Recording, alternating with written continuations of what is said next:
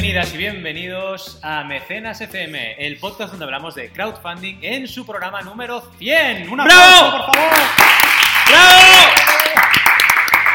Sí, señor. Ya, 100 Número programas. 100. Sí, sí, sí, Parece que fue ayer que empezamos con un programa que el otro día, eh, si no recuerdo mal, me comentabas que era eh, un artefacto, lo podríamos manta, mirar la ahora. manta, una manta que, se- no, que, que papiroflexia. colocabas la, la cabeza dentro. Ah, la ostrich manos. pillow, La algo así. ostrich pillow. Sí, sí, sí, sí, sí, hablábamos de Y eso. ya ni me acordaba, ¿no? Sí, sí, Qué hace tiempo bueno, ya, ¿eh? Qué bueno. Y mira, 100 ya programillas, 100. ¿Qué ha pasado? Que claro, además, al principio era uno por semana, con lo cual ya llevamos tiempo haciendo, haciendo Mecenas FM. Sí, sí. Y aquí estamos, como siempre, ya lo sabéis. Iván Boluda, consultor de marketing online, y Yep. Valentía Concha, un servidor, que soy consultor de crowdfunding. De Aquí estamos, de Confucio. Confucio. Aquí estamos en Crowdays, en nuestro segundo día, y hemos tenido eh, bueno, un montón de plataformas interesantes, Pues sí. pesos pesados, como Berkami, Goteo, ahora están en la otra sala en paralelo Lignum Capital, y hemos tenido creadores también. Anayara Chaler de Play Attitude, que nos ha hablado de sus seis campañas de crowdfunding. Seis nada menos. Y también con Marc Navarra de Bamboo Bikes Barcelona y Bupouls, campañas Ujú. de las cuales hemos ido hablando en Mecenas FM.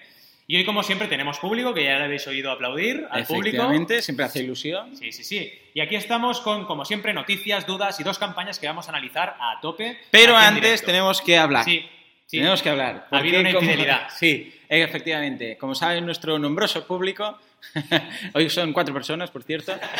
bueno, cinco si cuento a Valentí cuando Claro. hablo yo y él me cuenta a mí cuando habla él. Ah, resulta que me he sentado aquí a la mesa y he visto un iPhone 6, ¿verdad? 6, ¿no? No es Sí, S ni, ni SS. Z, 6S, vale. Es ese. Ah, es ese iPhone.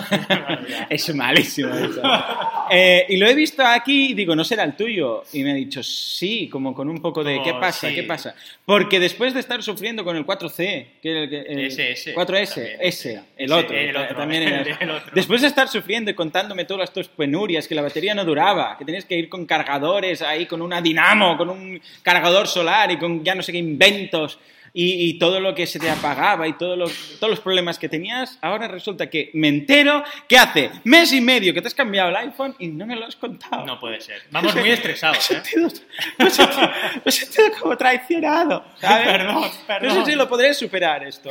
Tienes que venir hoy con una campaña muy buena. ¿eh? Es muy sintomático, ¿eh? Es muy sintomático porque Estaba cuando, esperando una cuando hora. algo va mal, te quejas y entonces se entera todo el mundo. ¿no? Efectivamente. Y cuando pasas al 6 y todo va bien, ya no dices nada. Exacto. Ah, Ah, ahí tendrías que haber sospechado. Hostia, este no de me dice repente nada de la no batería. se queja. Exacto. ¿sabes? Lo veo más feliz. Lo veo más feliz. Me está muy- engañando. Muy, contento. Ahí, ahí está. Ahí Lo veo muy contento. Ha cambiado sus hábitos. Uy, y ahí estaba, ahí estaba. Ya está, infidelidad. Pero en fin, bueno, yo como tengo el mismo modelo, pues lo vamos a colocar aquí al ladito y al menos ladito pues, se harán amigos, a ver si se pegan el algo, a- algo el uno al otro. En todo caso, después de, eh, bueno, ahora ya haber, habernos sincerado, Ya ya, está, ya vuelve está. a estar eh, toda la... Tenemos noticias. Sí, tenemos noticias. muchas, muy interesantes. Porque es en directo esta. Y, bueno, en directo voy a decir que nos lo han preguntado en Crowdays. Y luego dos campañas. Y la noticia es muy interesante porque nos habla de los valores de Kickstarter. Resulta que Kickstarter pudo ser un unicornio. Y para aquellos de la audiencia que no sepan de qué estoy hablando, os lo explico. Un unicornio es una startup de esas que consiguen muchísimo, muchísimo, muchísimo dinero, una entre un millón. Ujú. Esas startups que los inversores identifican como unicornios. ¿Por qué? Porque son muy extrañas de encontrar y tienen una rentabilidad brutal. Resulta que Kickstarter lo pudo haber sido, lo tenía en sus manos, pero no dejó que entrasen según que inversores eh, dentro de su capital. "No". Muy bien. ¿Y por qué dijeron que no? Por los valores. Porque ellos son una empresa que, ya sabéis, quieren hacer las cosas de una manera muy determinada y nos lo han demostrado siempre campaña tras campaña. Clausurando campañas que no veían bien porque no tienen una buena práctica, limitando un montón que entre y que no entra en su plataforma y otro tipo de historias, ¿no? Y la verdad es que es una noticia que os dejaremos el enlace en las notas del programa, pero que verdaderamente eh, da mucho que pensar, ¿no? Cómo eh, esos valores, que hablábamos también ahora con Joan de Berkami, Ujú. hacen que una empresa tenga muchísimo éxito y otras que a lo mejor, ¿cómo diríamos? Son más laxas en los criterios, ¿no? O menos definidas en algo determinado, tienen un éxito bastante menor, porque Indiegogo no olvidemos que ha recaudado seis veces menos que Kickstarter. Y en el caso de Berkami, eh, tiene unos valores muy claros y tiene Sí. las cosas muy claras y es la Mm. número uno también en Sí, España. también hay que, decir que los datos de Indiegogo, claro, como son aproximaciones, eh, Sí. hablamos de esos seis veces más o menos, pero eh, son No lo aproximaciones. sabemos, no lo ¿no? sabemos. Me pregunto si Indiegogo hubiera tenido esa misma oferta, si hubiera tenido Vamos. esos mismos principios. Hubiesen dudado, yo creo que de una micronésima de segundo. eh, ah, sí, Sí, ¿dónde hay que firmar? Sí, exacto. Sí, ¿qué? ¿Me has preguntado? Pero hay que olvidar que es muy diferente ya desde el principio, porque Sí. eh, Kickstarter fue fundada por tres cofundadores, pero el más importante, que es Perry Chen, es pintor artístico, es decir, es un artista. En cambio, Indiegogo es muy distinto. Indiegogo eran tres emprendedores que, sobre todo, Slava Rubin, que es el que encabeza un poco a, a la parte de cofundación, a los, a los- al cargo C ¿no? de Indiegogo, tenía sobre todo eh, la manía o, o el problema de que no habían conseguido financiación para sus proyectos y entonces ya de entrada tienen una mentalidad muy abierta, ¿no? Quieren que entre cualquier proyecto en la plataforma y no quieren negar la posibilidad de financiarse a ninguno. Y eso, claro, hace que sean muy distintas, porque Kickstarter Totalmente. es muy purista y Indiegogo es mucho más eh, abierta, ¿no? En ese Sí. Eh, supongo de todas formas que cuando ya te va todo muy bien, muy bien, como les está yendo, tampoco quieres forzar que te vaya mucho mejor, porque si ya estás viviendo bien, Sí. ya todo va increciendo, o sea, cuando ya, si, si lo hubieran necesitado, quizás... Sí, pero fíjate que esta noticia está hablando del principio. Sí, sí, sí, sí. Con lo cual ahí, bueno, no les hubiese venido mal a lo Mm. mejor una ronda, pero es que ya no era su filosofía. No, Su filosofía, como bien dices tú ahora, era me sostengo, me aguanto, soy rentable, pues para, Tiro qué, pa'lante. para qué quiero más. Ya estoy haciendo lo que quiero, que es financiar proyectos creativos. Hoy, sacarlos a la luz, vamos. O Muy sea que chapó por Kickstarter una vez Sí. más y vemos que realmente las cosas cuando se quieren hacer bien, ah, siguiendo el camino de uno, el que uno mismo se marca, es, es realmente la forma de trabajar. Totalmente.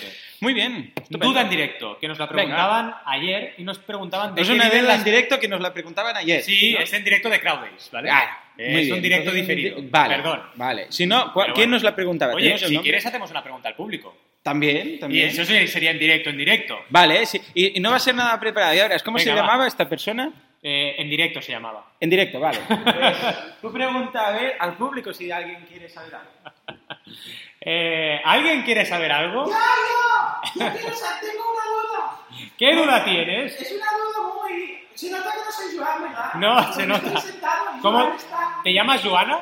Eh, Yo estoy aquí, yo no soy, por supuesto. Yo soy en directo, me llamo en directo. Te llamas Joana, ¿verdad? Ah, en, ah, en directo. En directo González. Señora en directo González, Sí. ¿qué duda tiene usted? Espera, que lo pienso un momento. A ver, ¿qué duda Está era? pensando, ¿eh? Sí. Ah, sí, ya Me he acordado. es verdad, ya está, ya. Es que ese momento está entendido. ¿De qué viven las plataformas? Me estaba preguntando yo. Porque claro, aquí veo muchas y siempre parece que les va como bien. Exacto. Yo preguntaba, ¿de ¿cómo va esto? ¿Se hace una campaña ellos de Confucio? ¿Entonces la gente da? ¿O cómo funciona esto? Gracias, muchas gracias. Sois mis fans, ¿eh? Ay, muy bien. Gracias, señora en directo. Un aplauso para el señor en directo. Gracias, muchas gracias, señora en directo. En directo González. ha Sí, dicho, sí, ¿no? indirecto González. en directo González. Bueno, eh, la señora pregunta de qué viven las plataformas. ¿no? Efectivamente, del aire, de la luz, del Exacto. dinero.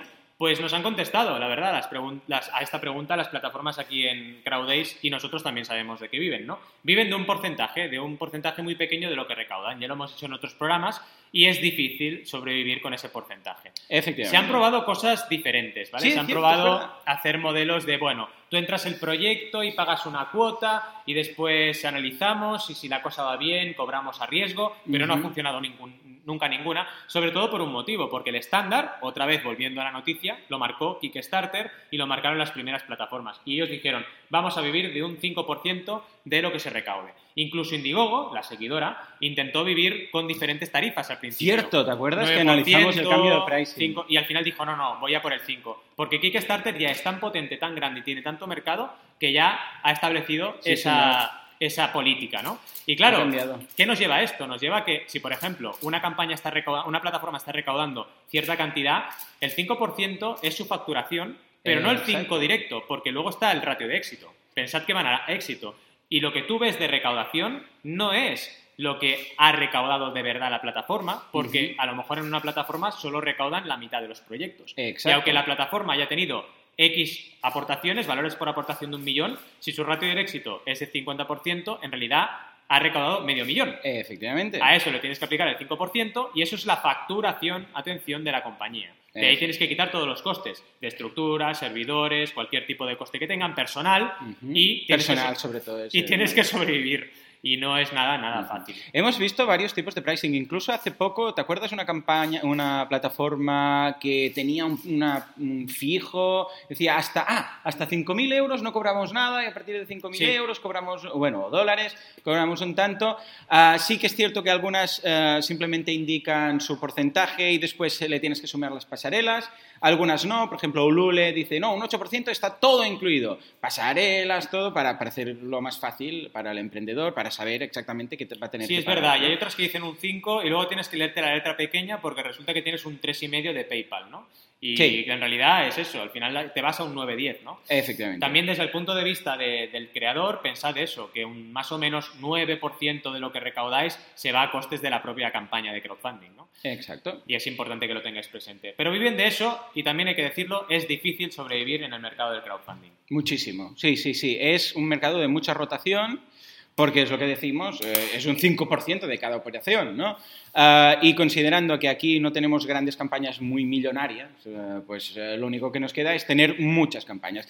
Por cierto, interesante cómo poco a poco, ahora que hablamos del número de campañas, ah, cómo poco a poco Berkami, que hoy lo hablaba con Jonas, ya está sobre una media de unas 240 ah, Sí, me campañas activas constantemente. Me Está acuerdo que habíamos hablado que mm, la última vez eran sobre las 180, 190 y ahora está establecido, ah, ya hemos pasado esa barrera de los 200 y está a 240 campañas activas cada, o sea, en estos Cada mes, momentos. cada mes, ¿eh? cada mes. O sea que lo vemos. Larga vida a Berkami y toda plataforma que esté peleando por sobrevivir, porque no es nada fácil y queremos muchas plataformas. Cuantas más haya, mejor. Vamos con las campañas, Venga. ¿te parece? Me la primera, no sé si te gustaba este tipo de música, tío, ¿no? No, no me suena, me No, suenan otros. no, artistas, exacto, ¿no? otros artistas que Pero compartimos. Yo voy a compartir con vosotros una campaña de la cual tengo el honor de ser consultor. Que dices, a mí que me gusta, me gusta la música rock, la música heavy, me gusta. ¿Y qué me toca? Ciudadano Fernando Gallego, Nando Dix Control, Sí, que es un DJ famosísimo de los años 90. No digo que nunca bailase así una música un poco más disco, pero no, no llegué a Nando Dix Control. Pero me ha apasionado la historia, de verdad. Como consultor también tengo la suerte de poder ver proyectos muy diversos. Y primero, es un proyecto que tiene todo mi respeto por el curro que llevan, porque llevan mucho tiempo preparando este documental.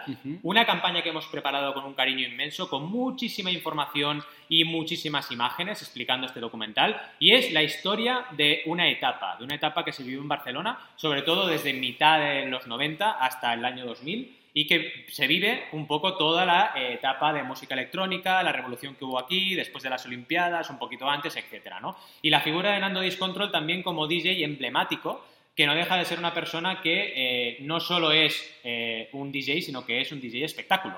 Un poco ahora lo tenemos muy metido dentro con el David Guetta y toda esta gente, que son como estrellas, pero también son DJs, pero en esa época no existía. Y. Nando Discontrol era famoso por cómo hacía las sesiones y cómo brillaba encima del escenario, e incluso cómo interpreta él dos personalidades, porque está Fernando Gallego, que es la persona fuera de la pista, y dentro de la pista pinchando es Nando Discontrol, ¿no? Tiene también como un poco de doble personalidad.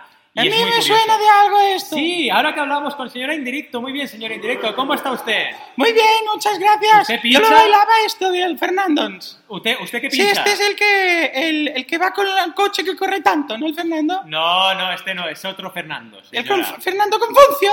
Fernando Confuncio, Sí, no. sí. Alonso, Alonso, Sí, señora. Sí. Discontrol es otra cosa. Y además es Nando, no es Fernando. Pero bueno, a lo que íbamos. ¿Cuánto lleva la campaña? 7.305 euros un objetivo de 11.000 y todavía quedan 31 Muy días, bien, ¿vale? el ritmo. Sí, sí, se ha trabajado bien. La Sí, precampaña, señor. os quiero contar una cosa. Esta campaña se llama Baila o Muere, Ciudadano Fernando Gallego Baila o Muere. Y cuando estaba siendo consultor de esta campaña al principio, se me ocurrió mirar si estaba libre bailaomuere.com.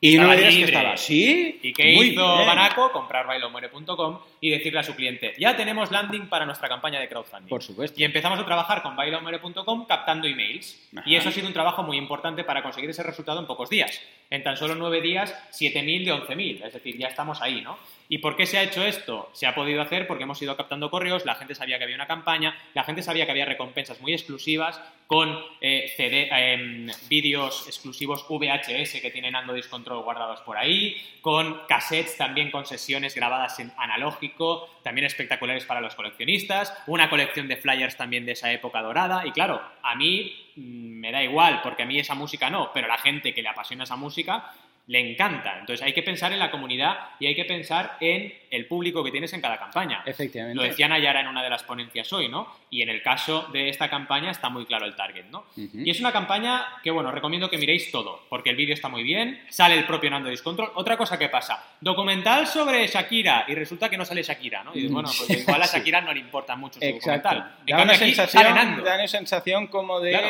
que lo han hecho a lo Y es. Nando, ¿eh? Es Nando el que está en el vídeo Claro. diciendo, oye, que va apoyar este documental. O sea, eso es, eso es realmente demostrar que has trabajado y demostrar que tienes los deberes hechos y que la persona que vas a hacer el documental está totalmente involucrada en el proyecto y volcada. Es muy importante. Hemos hablado de recompensas, hemos hablado de vídeo, hemos hablado de pre-campaña, que serían las tres cosas que destacaría de esta campaña y os recomiendo que le echéis un vistazo y si os gusta la música de este estilo, pues no dudéis en participar porque será un documental muy chulo, muy chulo. Sí, señor. Y en fin, Ah, yo lo ¿qué veo muy bien. Ah, Ah, bueno, por sí, cierto, esta- de esta campaña me es curioso porque yo ya veo las campañas que llevan tu firma. Ah. Porque ya veo el índice, Ahí, ahí. ¿eh? porque ya sabemos que las campañas deben ser lo más simples posibles, pero, eh, posible, pero en ocasiones no se puede porque hay mucho tema, hay mucha información, hay, eh, vamos, algo que se merece un índice. Y bueno, curiosamente, pues todas las campañas, en este caso que, que realizas tú, ah, trabajas con este índice que está muy bien, porque de un vistazo puedes dirigirte a través del Anchor Text, que se llama en, programación, dirigirte al, al- donde quieres de la campaña. En este caso hay descripción del proyecto, aportaciones, recompensas, cómo funciona Berkami, la importancia de la colaboración, el equipo, etcétera. De forma que cada uno puede dirigirse automáticamente eh, sin tener que hacer todo el scroll al apartado que le interesa más, ¿no? En este caso, con lo que es una forma de ordenar una campaña que a veces no es nada fácil. O sea que muy bien esta campaña, estupendo. La veo a nivel de, eh, vamos, de eh, diseño, estupenda también. Ah, el personaje en sí ya, ya lo vale todo. O sea Exacto. que, eh, y vemos que efectivamente tiene, vamos, eh, el éxito aseguradísimo, aseguradísimo. O sea que felicidades también por la parte que te toca. Bien, bien. Muy bien, muy bien. Tengo ganas que nos hables de alguna Sí, campaña. señor, que- porque ¿Será de vamos- Patreon o será...? Ah, Patreon, Patreon, por supuesto. Patreon. Sí, sí, nos Bien, vamos bien, a una bien, campaña de Patreon. Vamos a colocarla aquí en la Sí. home para que la vea todo el mundo. Ah, mira, Edgar, ah, mira, Edgar Allan Poe es lo que te comentaba el otro día, ¿te acuerdas? Sí, es Que- verdad que, que lo sí, que al comentamos final- Y es verdad, tenía razón. ¿Qué hicieron en Crowdcube? En Crowdcube hicieron una campaña de equity para eh, establecerse como editorial que transformaba libros clásicos en libros digitales. Es decir, Ah, una ampliación de vale, capital, ¿vale? vale, Ellos vale, estaban con eClassics, eh, ya lo habéis visto y ya lo hemos comentado, lanzando campañas de crowdfunding de recompensa para, para editar y lo que hicieron con Crowdcube fue decir, vale, tenemos un proyecto eh, sobre la mesa y tenemos que crecer en capital y vamos a ampliar capital por aquí. Y Efectivamente. sí que lo hicieron. Tenía razón, no me acordaba, pero... Ah, eh, me, so- me sonaba. Hicieron también campaña en Crowdcube. sí. Vale, vale, vale. Y la, o sea, era la, segun- la segunda, la hicieron después del. Y la hicieron la- después, pero ya llevaban, cuando hicieron esta, llevaban unas cinco ya de recompensa anteriores. Ah, antes de hacer la de inversión. Muy sí. bien, muy bien. Le pillaron el truquillo al tema del, Sí. del crowdfunding. Mucho. Muy bien, pues nada, efectivamente nos vamos a Crash Course, que es una gente que curiosamente yo ya seguía. Crash Course es, es, eh, es muy chulo, es porque son una- un canal en, en YouTube que hace ya unos tres años que funciona, que lo que hace es ni más ni menos que cursos Crash, cursos súper acelerados de historia, de química, de, bueno, de todo, ¿de acuerdo? Y ellos defienden que la, eh, la educación de calidad debería poder incluso ser gratuita, no deberías tener que pagar un curso ah, carísimo, un máster, una escuela avanzada ah, y, y privada que te va a costar eh, un ojo de la cara para aprender cualquier tipo de asignatura. Y ellos lo que hacen es lo que se llama eso precisamente, crash course. Y un crash course es de cualquier cosa, de historia, historia americana, química, biología, física, lo que quieras, pero en un formato muy, por decirlo, bueno, mu- muy crash quiere decir que van ah, muy picados, ¿eh? O Muy sea, van, picados, esto vale. está tal cual, no sé qué, no, no es, bueno, estos son las sea, sino que juegan con lo que sería ah, imagen, juegan con ah, multimedia, juegan con infografías para contarlo todo de una forma muy dinámica y, Y muy ágil, rápida. ¿no? Vale. Y sí, sí, súper ágil, se entiende. Eh, lo que típico que dices, a ver, yo qué sé, astrología, el universo, que me lo expliquen de alguna forma que lo pille rápido, ¿no? Entonces, te, en, en nada, en igual cinco minutos te dice, mira, esto es el planeta Tierra, esto está, forma parte de aquí. Van haciendo, van trabajando con, ah, con animaciones, un zoom out que sale, entonces ves la Tierra, esto está dentro de la Vía Láctea, la Vía Láctea está dentro de esto, tal, no sé qué, el Sol. Y en cinco minutos, ojo, igual te tienes que mirar el vídeo dos veces para poder digerir toda la información, ¿eh? porque hablan muy rápido. Pero en cinco minutos tiene la visión global del tema y dices, ah, vale, ya lo pillo, porque es que a veces, y esto pasa en la mayoría de escuelas, ¿eh?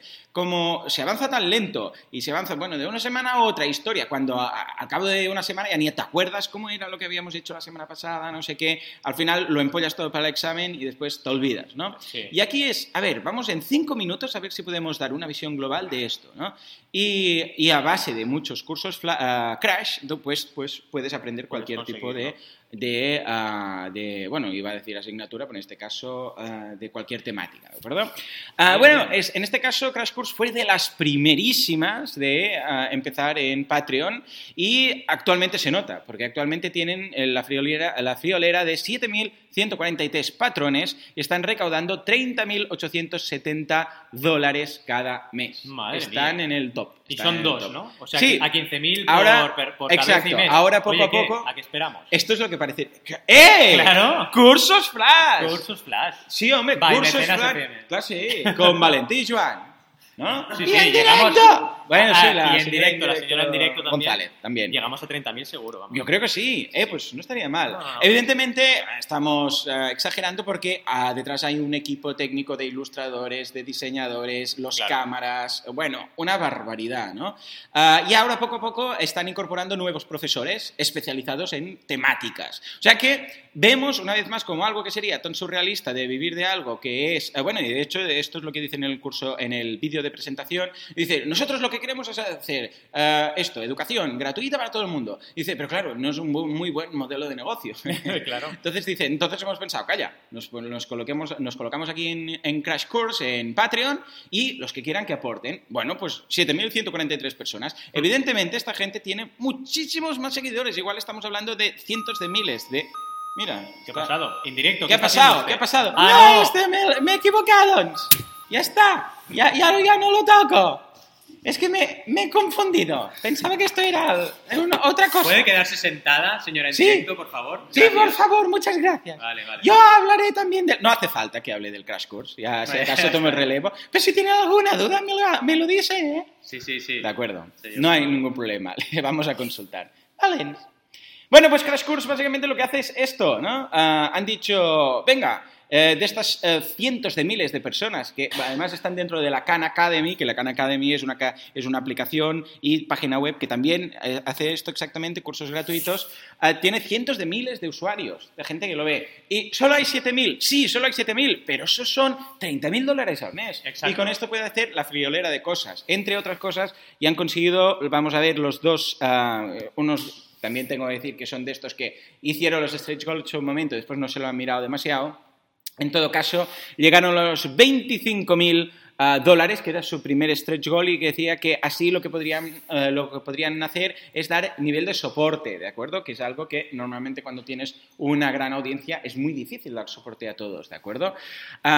Entonces, a continuación, el siguiente estaba situado a los 30.000, que es justamente el que acaban de pasar ahora, y dice que podrán ah, ofrecer los cursos también de forma que, se lo- que los podrás bajar. Podrás bajarlos, tenerlos, porque ahora actualmente... Sí, exacto, los podrás descargar porque act- actualmente están en, en YouTube, o están en streaming, pues no Ujú. los puedes ver, los podrás bajar, ¿de acuerdo? Ah. Y finalmente, la, que aquí acabo, no acabo de verlo muy bien, es a, par- a partir de, de los 40.000, en este caso, que ahora es el, el El stretch toca. goal que están intentando, que dice que pasarán sus cursos a ser cursos de 4K. 4K, esto de las nuevas, la Mm. super, mega, hiper HD, que es que prácticamente, no sé, Puedes tocas a las la personas. pantalla, sí, sí. Ah, está muy bien, estas son máquinas carísimas, yo lo entiendo, lo que pasa es que, ah, claro, una vez más, esto lo vas a hacer una vez. O sea, vas a cambiar las, las cámaras una vez, pero 40.000 dólares cada mes, claro, no te vas a gastar en las claro. cámaras cada vez eh, una vez cambies, ellos dicen cambiar las cámaras y los equipos. Y esto está muy bien, pero, pero no justifica ah, esos Aquí- 10.000 mensuales. Claro. No, tan, no son tan caras esas cámaras. Aquí el feedback sería, como siempre, que los stretch goals se centren sobre todo en beneficios Recurrentes. directos, recurrentes a los mecenas. Efectivamente. A las personas que reciben eh, el retorno. Exacto, entonces aquí que podrían decir, pues o un curso vamos a añadir un profesor Claro. de química, vamos a añadir un profesor de no sé qué, algo que no tengan, que no estén tratando. Y eso, claro, eso sí que es recurrente, pero se le tendrá que pagar, pagar a esa Cada persona de forma recurrente. Claro. Pero claro, una, un, un, uh, un, un, uh, un asset, iba a decir, no me sale en Sí, un activo un activo, como una vez y podría ya ser. y luego Exacto, amortizas. eso no, Sí. está, no está tan justificado, ¿de acuerdo? sí. Entonces, eh, rápidamente, un, un detalle muy curioso que es que de donaciones de un, e- de un dólar, que ya sabemos que en tradicional, bueno, 30 euros, 40 euros,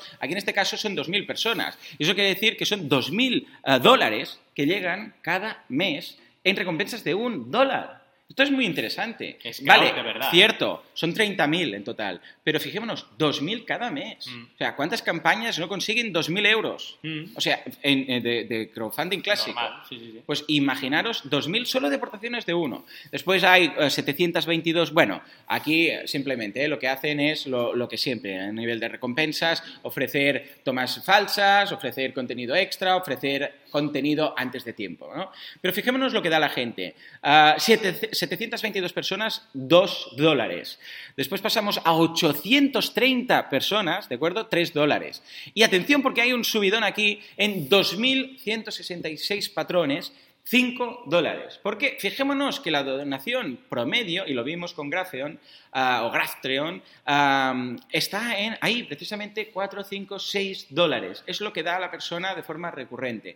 Y aquí es donde, en este caso, tenéis, ah, tenéis la recompensa favorita. Después pasamos a 10, eh, que hay 700 personas, eh, y después ya va bajando. 300 de 500 y 31 y ya va bajando. Un- un- hay un, veo, aprecio, empiezo a apreciar un poco de incluso teoría o regla de oro que podrías inventar, que sería ah, la contrario de la U, ¿no? Sería una I, quizás, ¿no? Porque esto pasa en, en Patreon, ¿no? Que te das cuenta que hay esa recompensa que es la favorita que está sobre los 5 dólares y después poco a poco pues va bajando. La recompensa de los 5 dólares es, me interesa esto que estás haciendo, quiero que sigas haciéndolo. Sí, sí, pasa mm, parecido en el crowdfunding normal, con, Con los 40 y pico, ¿no? 40 y pico en España y 70 en Estados Unidos Kickstarter.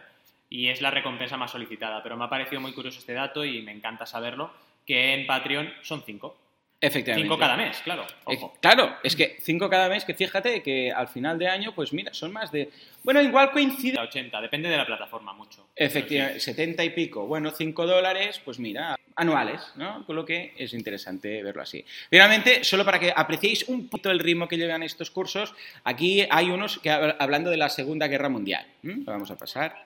And today we're going to talk about World War II. Finally, a war with some color film. So, here at Crash Course, we try to make history reasonably entertaining, and fortunately, World War II was hilarious, said no one ever. Mr. Green, Mr. Green, is this like going to be one of the unfunny ones where you build to the big melodramatic Aquí él conclusion mismo about how I hace have to un imagine personaje the World que es un alumno suyo y se pregunta past, as long as cosas. you have that eighth-rate ¿Qué- qué- suit qué strainer, inventos más I'm not even going to acknowledge your existence. Sí, o a sea, que es la veces misma persona, pero Efectivamente. interpreta a dos Y, y entonces aquí os lo voy a mostrar para que veáis.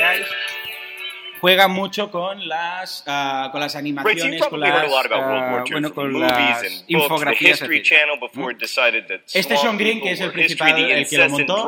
Y además es, eh, este etc. tío ha escrito guiones para películas, ha escrito libros y ya de por sí ya es muy conocido. eh, No es una persona que venga de nada. O sea, tiene muchísimos bestsellers. eh, y además, vamos, solo de guiones de películas ya, ya podría vivir. Esto lo hace además. Eso o sea, sí, que interesante. Sí, sí, genial. La verdad es que, como siempre, una vez más, Patreon me, y cada vez que hablas de Patreon aprendo una cosa nueva. Y he aprendido de los 5 dólares, que está muy bien. Cierto es. es. Una, es una media que hay que tener presente cuando uno plantea una campaña. Y empiezo a tener algunos clientillos que estoy trabajando para Patreon. ¿eh? ¿Sí o qué? Sí, Ostras, sí, me da mucha ilusión. Y cuando tenga el primero ahí activo, lo vamos a ver en el Qué en bien, qué ilusión, qué ilusión. En fin, nada, aquí estamos, programa número 100. Ay, sí. Y deciros que ha sido un programa maravilloso, con una audiencia maravillosa, que si queréis podéis volver a aplaudir, por ¡Bravo! favor.